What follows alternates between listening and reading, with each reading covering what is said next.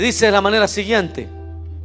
También dijo, un hombre tenía dos hijos y el menor de ellos dijo a su padre, Padre, dame la parte de los bienes que me corresponde.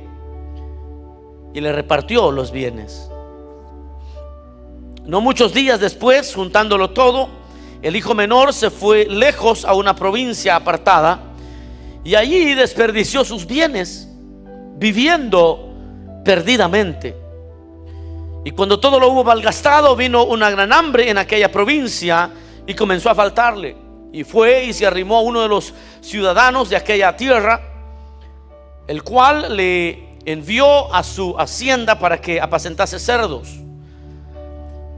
Y deseaba llenar su vientre de las algarrobas que comían los cerdos, pero nadie le daba. Volviendo en sí, y volviendo en sí, dijo: ¿Cuántos jornaleros en casa de mi padre tienen abundancia de pan? Y yo aquí perezco de hambre. Me levantaré e iré a mi padre y le diré, Padre, he pecado contra el cielo y contra ti, ya no soy digno de ser llamado tu hijo. Hazme como uno de tus jornaleros. Y levantándose vino a su padre. Y cuando aún estaba lejos, lo vio su padre y fue movido a misericordia y, y corrió y se echó sobre su cuello y le besó. Amén. ¿Cuánto queremos que el Señor nos hable hoy? Digámosle, Señor, necesitamos tu voz, Espíritu Santo. Eres el único, eres el único que conoce el corazón.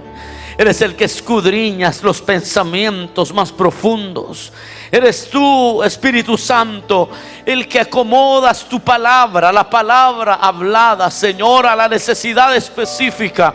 Oro porque tu palabra venga y traiga consuelo, dirección y restauración a nuestros corazones. Te lo pedimos, Señor, sabiendo que tú puedes hacer mucho más de lo que pedimos y nos imaginamos. Señor, las peticiones de tu pueblo también las levantamos delante de ti.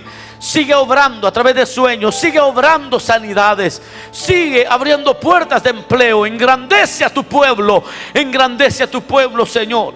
Te lo pedimos en el nombre poderoso de Jesús, por quien te damos gracias.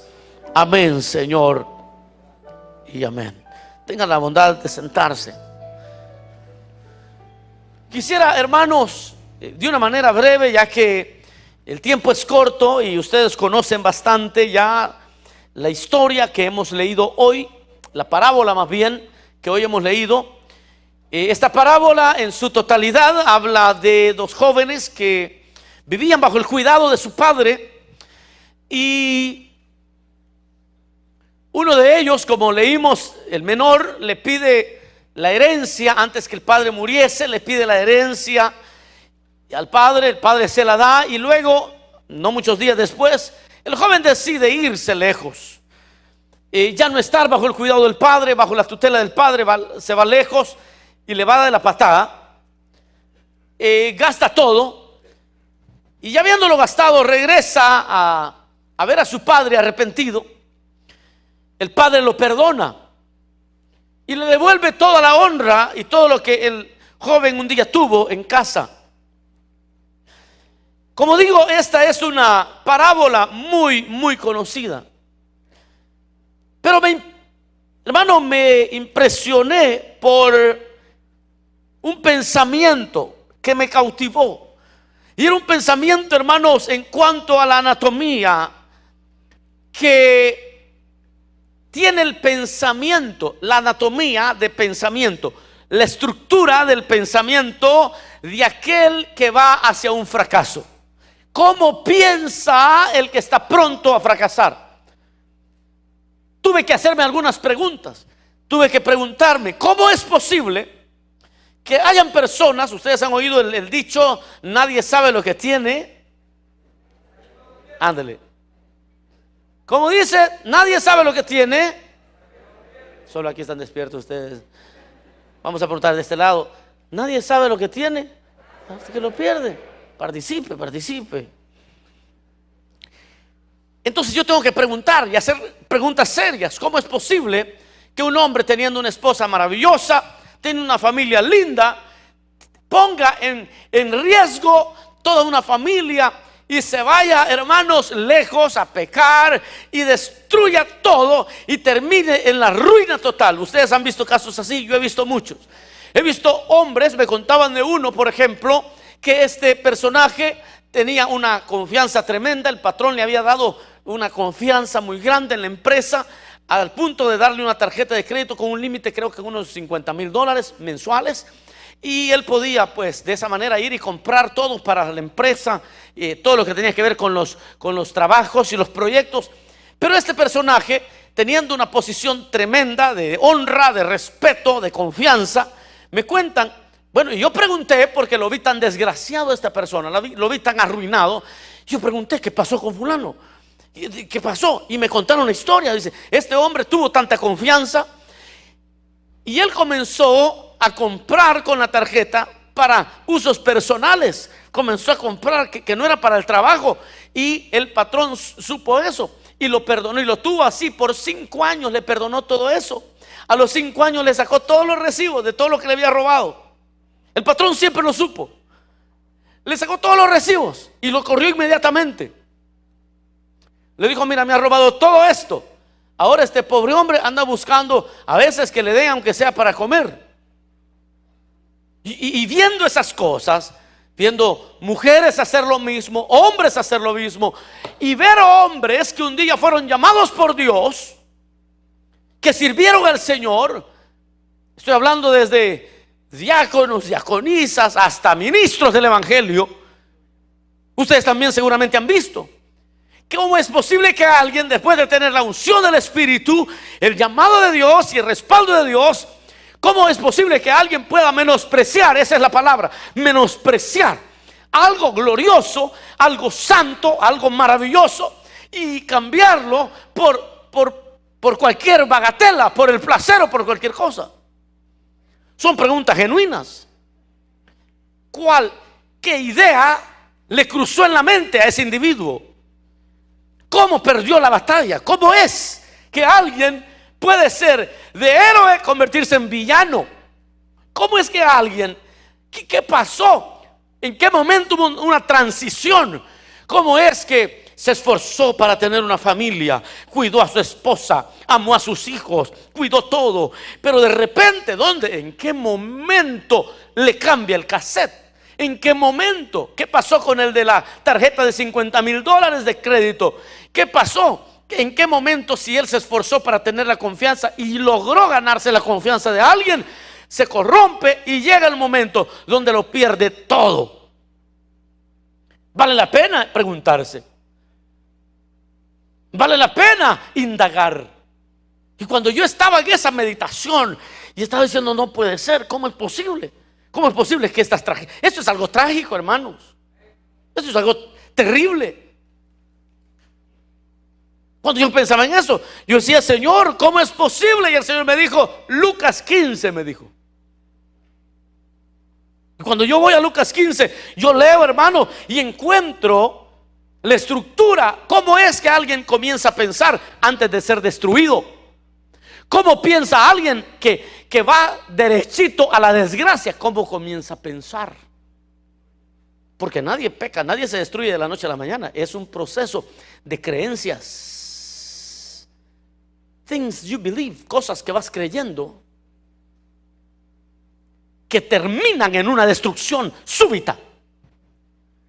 La gente cuando está destruida ve hacia atrás y a veces no le atina y dice, ¿dónde fue que me equivoqué?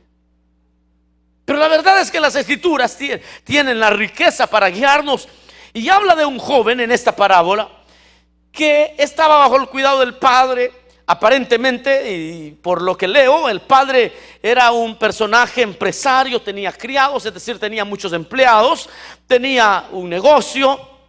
Seguramente el joven le dice, quiero lo que me pertenece, la herencia que me pertenece la quiero ya. Entonces el padre se las dio a los dos hijos, al menor y al mayor. Pero dice que en muchos días el muchacho decide juntarlo todo e irse lejos de su padre. Entonces descubro que la primera idea con la que lucha el adúltero que va a quedar en la calle, que lucha el servidor, la primera idea que el diablo va a meterle a alguien es la idea de la independencia.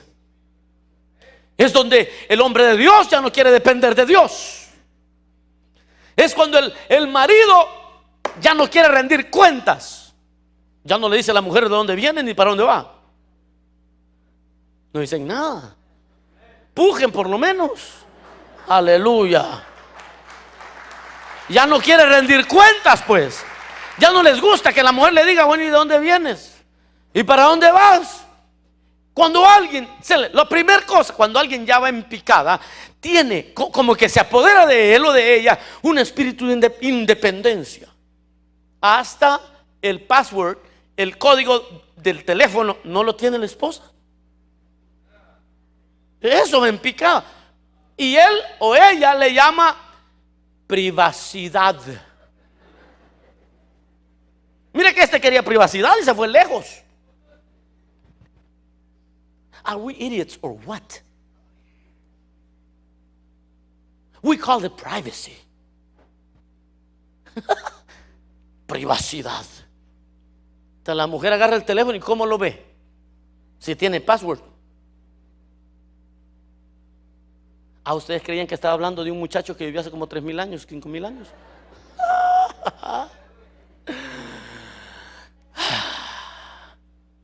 yo dije, ¿cómo es que se descalabra alguien que está en una honra y se viene en picada? La primera idea es independiente. Yo no doy cuentas a nadie. Yo soy muy grande para dar cuentas. A mí, a mí no me pregunte porque yo soy absoluto. Fue, esa fue la idea de este joven. Yo me voy a ir lejos donde no le rinda cuentas a mi padre. Lo tomó todo y se fue lejos. Allá donde no das cuentas, allá donde haces lo que quieres, allá donde vives como quieres. Esa es la provincia donde se fue aquel hombre. La provincia de, de, hacer lo que tu regalada gana te da. Esa es la provincia a la que se fue este. Se fue a una provincia donde no se le rinde cuenta a nadie. La primera cosa que se mete cuando alguien va a fracasar es una idea de independencia no quiere rendir cuentas de nada ni al supervisor de sector. Es más, no quiere ni que el líder le llame para ver si viene a la iglesia. No, no quiere que nadie se meta con su vida. ¿Alguna vez se han sentido así ustedes? no quiero que nadie se meta porque esta es mi vida, este es mi dinero, dice el hombre. Este es mi dinero, hago lo que quiero. Y esa es la provincia de la independencia. Y en esa provincia todos fracasan. En esa provincia todos se derrumban. En esa provincia todos pierden. En esa provincia todos terminan desgraciados. En la provincia donde no se metan conmigo. Se llama la provincia donde no rindo cuentas. Se fue lejos a una provincia apartada donde el padre no le iba a fiscalizar nada. Y ahí dice que desperdició sus bienes viviendo perdidamente. La segunda cosa que se le mete en la cabeza, este es el pensamiento que domina, a los, fracasados. Lo primero que decíamos, ¿cuál era? Independencia. La segunda cosa, diga conmigo hedonismo. Es una palabra que usted tal vez no conoce muy, no es muy frecuente. Algunos sí saben qué es. Hedonismo. Google it. Hedonismo. Hedonismo es una idea muy antigua. Y lo que enseña es que todo lo que te da placer debes de aceptarlo. Y debes de vivir para los placeres. El hedonismo lo que promovía era de que la finalidad de la vida era el placer. Cualquier placer. La comida, por ejemplo, es un gran placer, sí o no. Pero si usted se dedica solo a comer, se va a morir muy pronto. La glotonería es pecado. Cuando uno come más de la porción. Y por ahí me contaban que la porción que uno debe comer de comida es al tamaño del puño de su mano. Algunos de aquí somos glotones.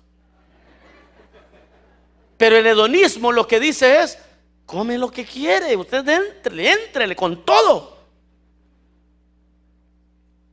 Así que los hermanos que trabajan en el restaurante, aquí, esta es la porción. si no, vamos a matar un montón de gente, hermano. El hedonismo tiene la idea de que el placer es importante. Más importante que, el, que, seguir las reglas. Si se siente rico, si te da placer, hazlo. Por eso hay hombres que por cinco minutitos y mujeres también que por cinco minutitos de placer rompen matrimonios de 30 años.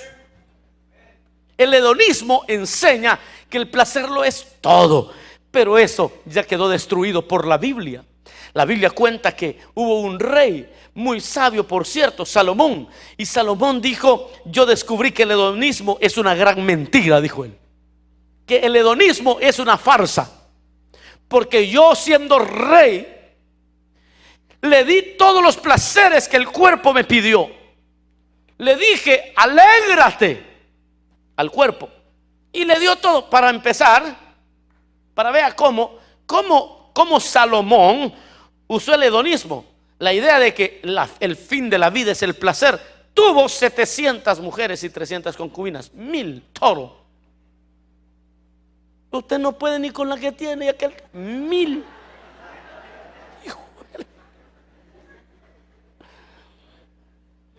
Si una le da dolor de cabeza, que él tenía mil, imagínense. Porque él, él pensó y él dijo, ay, si yo puedo tener toda la mujer que se me antoje, entonces voy a ser feliz. ¿Y sabe cómo terminó diciendo? Dijo él, es mentira. Así que ningún machito me salga diciendo a mí, ah, que lo que el pastor no sabe que es tener varias mujeres. Ya dice la Biblia que es mentira, papá. Pagando child support vas a terminar. That's about it. Y entonces me dice, es bonito. Que vas a ganar mil a la semana y solo 200 vas a llevar a la casa porque los otros 800 los vas a tener que repartir en todos los que dejaste regados. Y no, es que yo soy listo. ¿Eso es ser listo? Y aquí les leo el pensamiento a algunos. El hedonismo es la segunda idea. La idea de que el placer ¿Qué importa todo? ¿Y qué importa privilegios? ¿Y qué importa llamamientos? ¿Y qué importa la vida espiritual?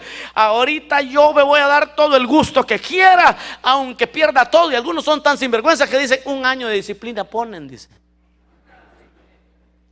En un año me dan el privilegio de regreso. A Cristo te va a hallar pensando así y te quedas.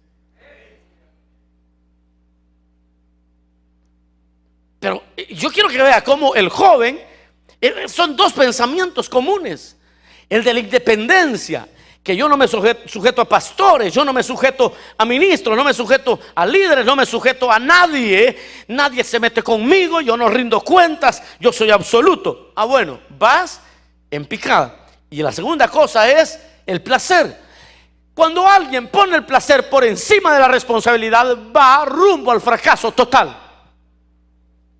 Cuando alguien pone primero el lugar de la responsabilidad, porque este joven iba a ser el dueño del negocio, pero él decidió mejor el placer. Cada vez que usted pone el placer por enfrente de la responsabilidad, por encima de la responsabilidad, usted está rumbo al fracaso. Sea esto en la finanza, sea esto en, en, la vida sexual, sea esto en cualquier área, en sus negocios. Siempre que usted pone el placer primero, usted va rumbo al fracaso. ¿Será que Dios no quiere que disfrutemos de la vida? ¿Será que Dios es un Dios amargado? Definitivamente que no. Dios dice que nos da todas las cosas para que las disfrutemos. Pero dice la Biblia que este joven se fue y vivió, desperdició sus bienes. Y vivió perdidamente. Perdidamente no siempre significa vicios. Porque hay personas que dicen, hoy se fue con una caguama. Y que se fue. No, no, no, no siempre significa vicios. Yo sé que algunos prefieren el placer del emborracharse. Que yo no sé cómo está eso, pero lo que yo recuerdo es esto. Que la alegría de estar todo medio borracho y relajeando, sí, sí puede ser buena. Ahí está, ay, que todo no importa. Ok, I, give you that one. But the following day, el siguiente día. Hmm. I used to drink. So a mí no me va a dar cuento. Y todo el relajo que se hizo, dos, tres horitas eh, ahí relajeando y que todo me vale y que todos los amigos se, se burlan y chistes y todo. Eh, I'll, give, I'll give you that one. Está bien. Pero así para llamarle placer, placer como que no. Pero no todo, vivir perdidamente, no siempre es vicio. Vivir perdidamente es utilizar los recursos que Dios te da para hacer cosas que Dios nunca intentó que hicieras. Vivir perdidamente significa que utilizas lo que Dios te ha dado, el tiempo, la finanza, las capacidades, para proyectos que Dios nunca te ha entregado, para eh, Dios nos da todas las cosas para promover su reino, para avanzar la justicia, para avanzar la verdad. Y cuando nosotros utilizamos todo lo que Dios nos da para otra cosa, eso también es vivir perdidamente. Estás perdido del objetivo. Estás alejado del objetivo. Estás viviendo para otra cosa. El objetivo no es ese. Dice la Biblia que vivió perdidamente. Vivió para los placeres. El hedonismo son, es la vida de placeres, donde el placer vale más que la responsabilidad, que el placer vale más que el privilegio que Dios te ha dado, donde el placer vale más que cualquier cosa. Todas las personas que viven así terminan mal. Y con este joven no fue la excepción. Dice la palabra que cuando todo hubo malgastado, el verso 14, vino una gran hambre en aquella provincia y comenzó a faltarle. Y fue y se arrimó a uno de los ciudadanos de aquella tierra, el cual le envió a la hacienda para que apacentase cerdos. Y deseaba llenar su vientre con las algarrobas que comían los cerdos. Óigame, por favor, mi amigo y mi hermano, el diablo y el pecado, no le, la máscara del pecado no le dura mucho tiempo.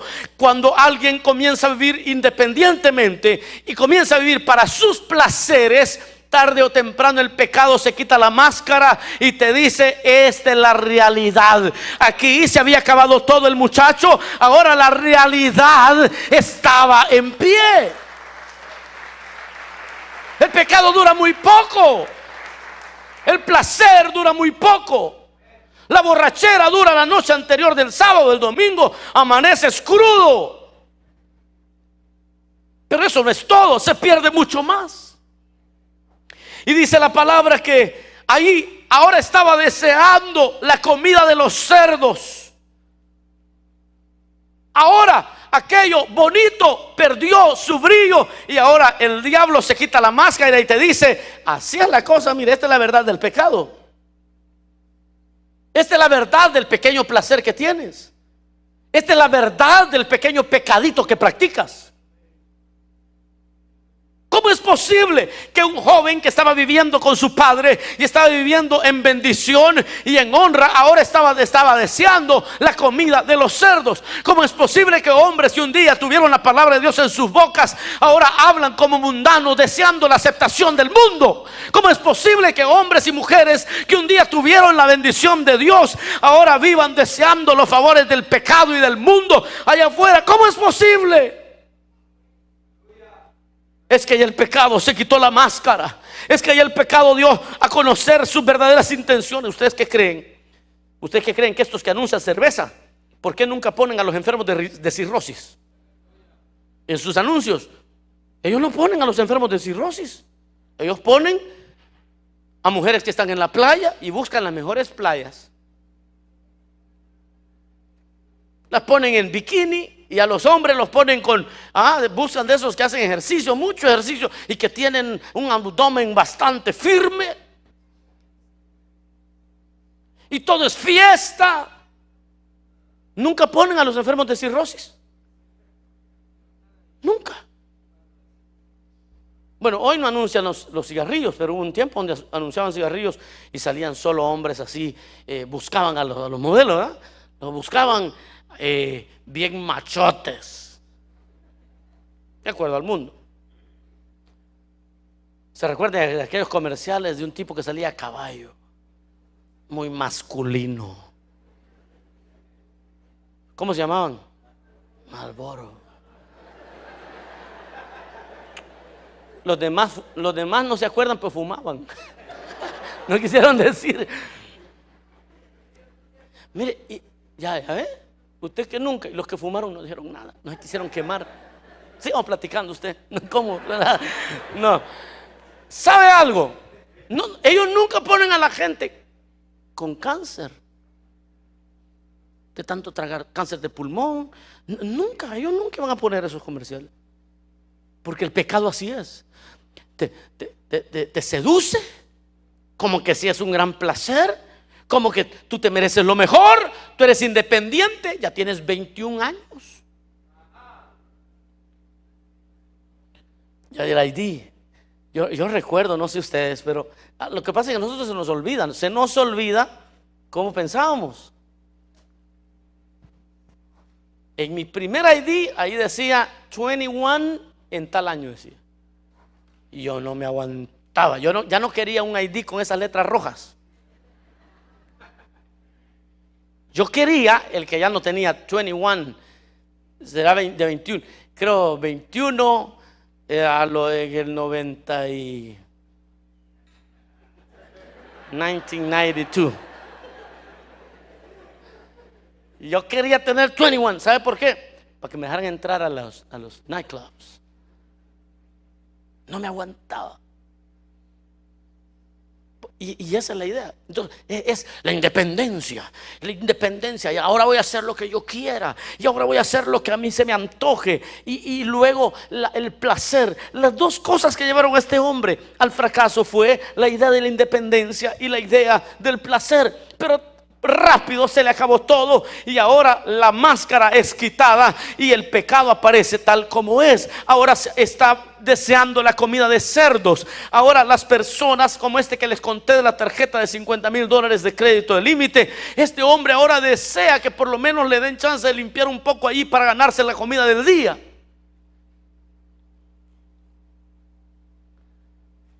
Y ese es el fracaso. Y espiritualmente ese es el mismo fracaso, la idea de independencia y del hedonismo.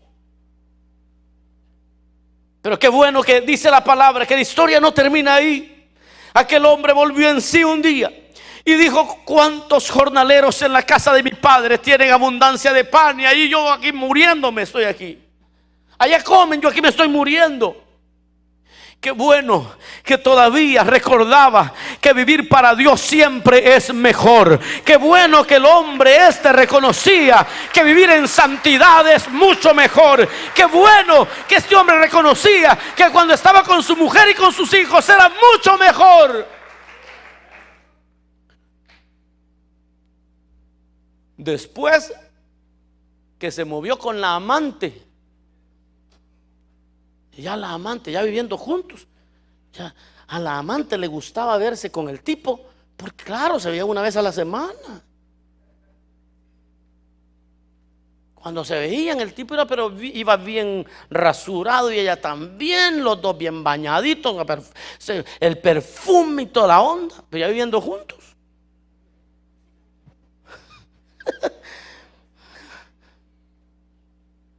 aguantándole todos los olores y malos olores. Y viendo ya una realidad. Y como cuando andaban de amantes, lo emocionante era esconderse. Pero ya todos saben que es un desgraciado. Ya, ya. Ya no le siente sabor andar con ella. Y entonces empiezan los problemas. Y la máscara is no longer there. Y después se da cuenta el tipo o la mujer que esa persona es mil veces peor que su verdadera pareja, su esposo o su esposa. Wow. Y ahora lo chantajea.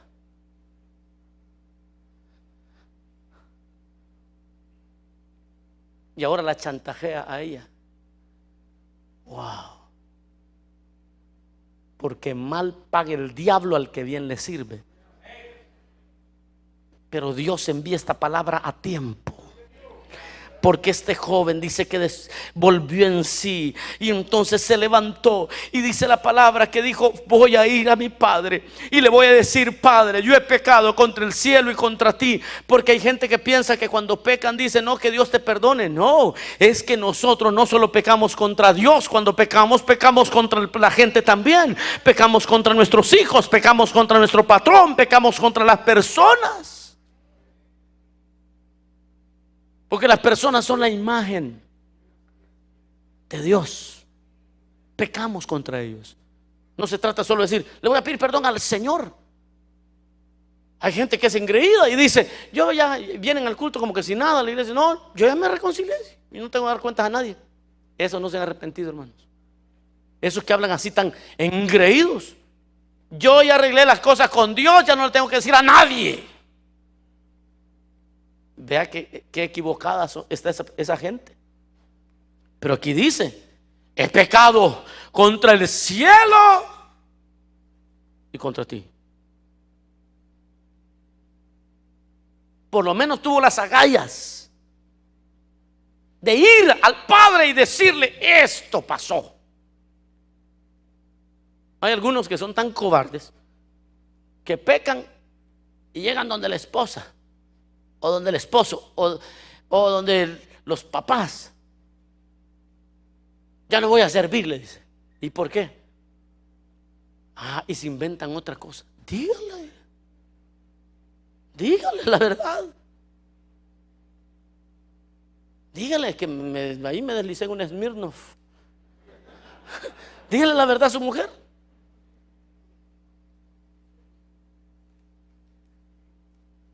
No sea cobarde, por lo menos diga la verdad. Es que pasó esto y esto. Sino que llegan diciéndole cuento y medio a la señora. La señora anda enojada con el pastor. Qué bárbaro el pastor. solo porque llegó tarde, mi amor, a la iglesia. Dicen que lo sentaron.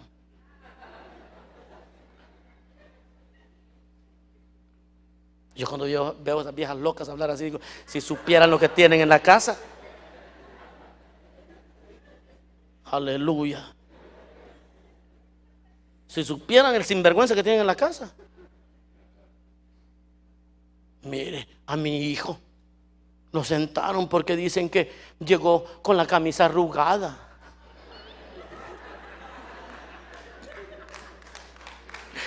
Mira, señora, mira, mira, mira, mira, señora, mejor mire, shut up. Porque anda haciendo el ridículo. Porque todos ya saben lo sinvergüenza que es su hijo. Y usted anda haciendo gran alboroto. Peor se ve. Aleluya. Por eso, mire, mejor. Zip Y busque a Dios y pida por su familia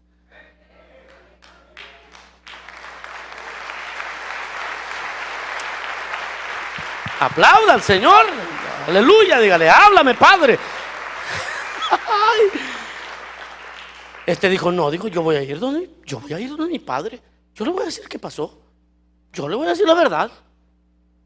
Y le dijo, padre, he pecado, le dijo. No le digo diciendo, ay, fíjate que perdí todo, me asaltaron. No. no. No llegó diciendo que lo habían asaltado.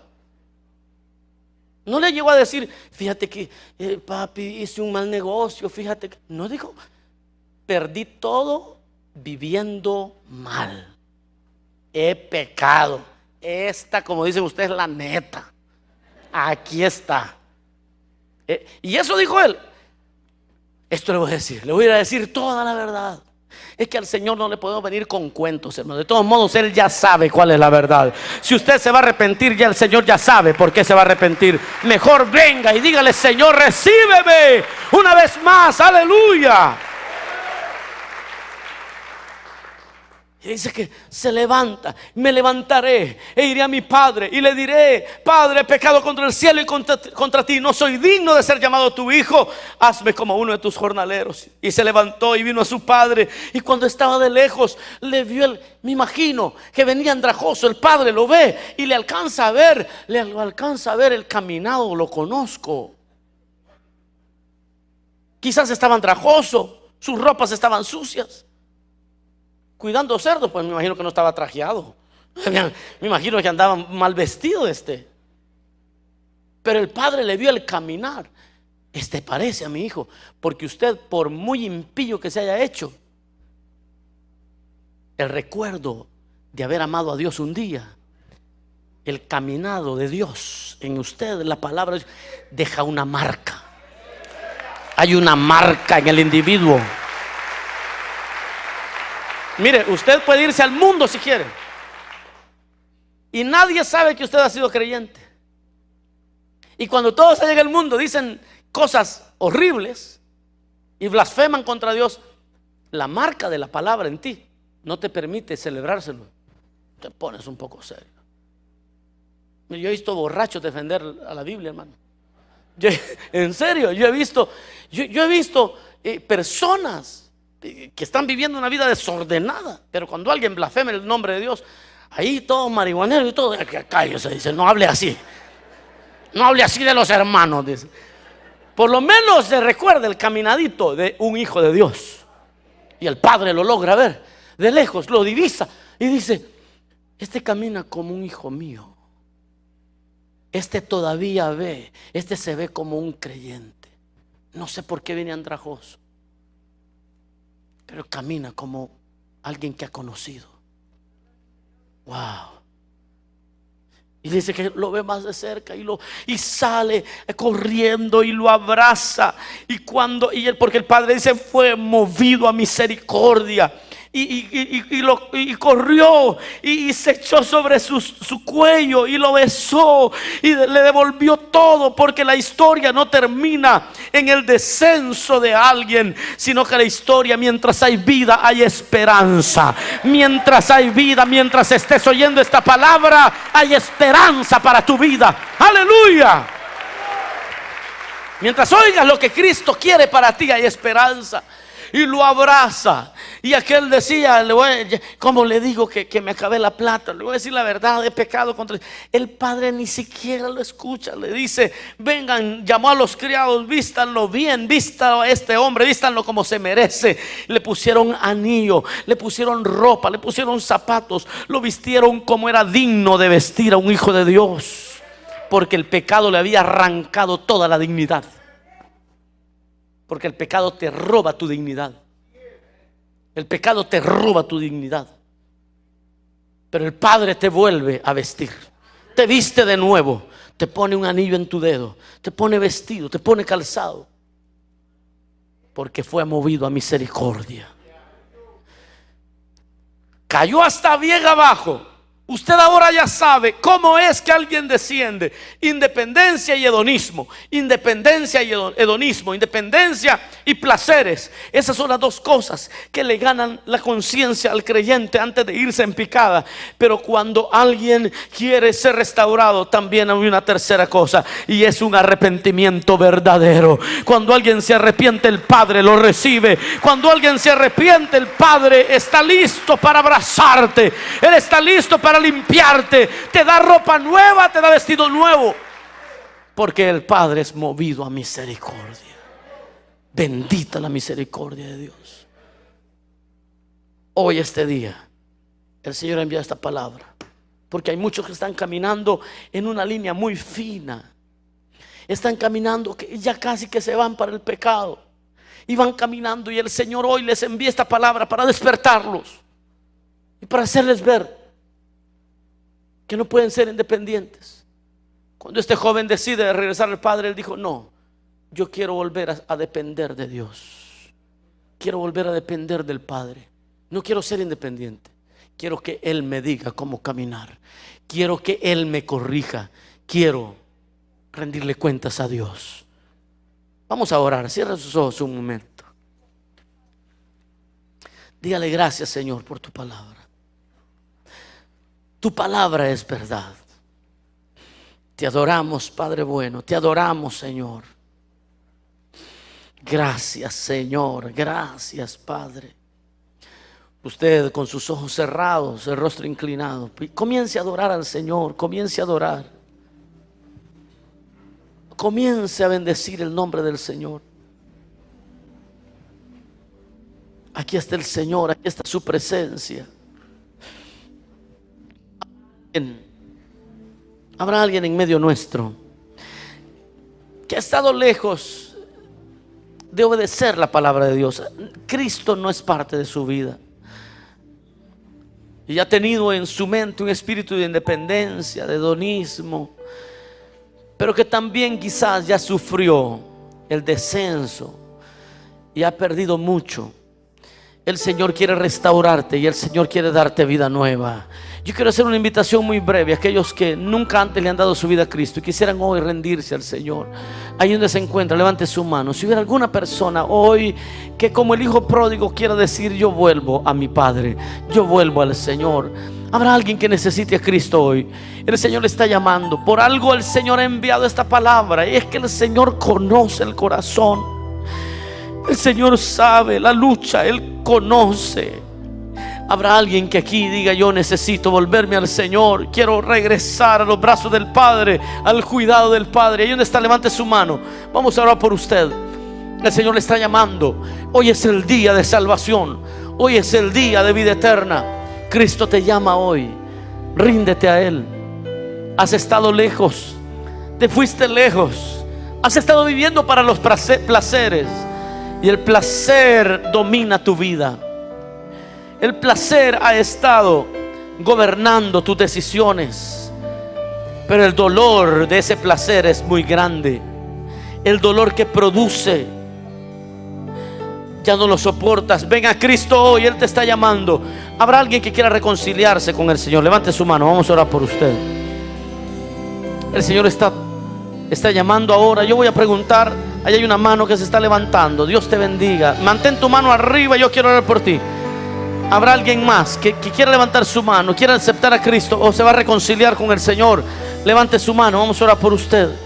Venga, no tenga temor. Está pasando un caballero. ¿Habrá alguien más? Alguien más que diga, yo también necesito a Cristo. Yo soy el hijo pródigo. Yo soy como el hijo pródigo. Y hoy me vuelvo al Señor. Hoy me vuelvo al Señor. El Señor te está llamando. ¿Por qué no vienes a Cristo? Levanta tu mano. Dios te bendiga. Vamos a orar porque hay una dama que levanta su mano. Y vamos a hacer esta oración. Si vas a reconciliarte, si vas a aceptar a Cristo, no tengas temor. El Señor te está llamando. Si tú eres por quien el Señor dejó esta palabra, ven, el Señor te llama. Si tú eres la persona, si tú eres como el hijo pródigo, ven, el Señor te está llamando. Es por esa razón que dejó su palabra. Hay personas pasando, habrá alguien más todavía. Yo voy a terminar ahora, voy a preguntar por última vez si alguien quiere reconciliarse con el Señor o aceptar a Cristo. Vuélvase al Señor ahora. Este es el día de salvación. Cristo le llama hoy. El Señor le está llamando. Venga. Que el Señor tiene propósitos para su vida. El Señor tiene propósitos para su vida. Levante su mano si usted va a entregarse a Cristo. Levante su mano si usted quiere darle el corazón al Señor. En el nombre de Jesús yo le invito ahora a ponerse a cuentas con el Señor. No se vaya como llegó. Sus propósitos se han de cumplir en usted.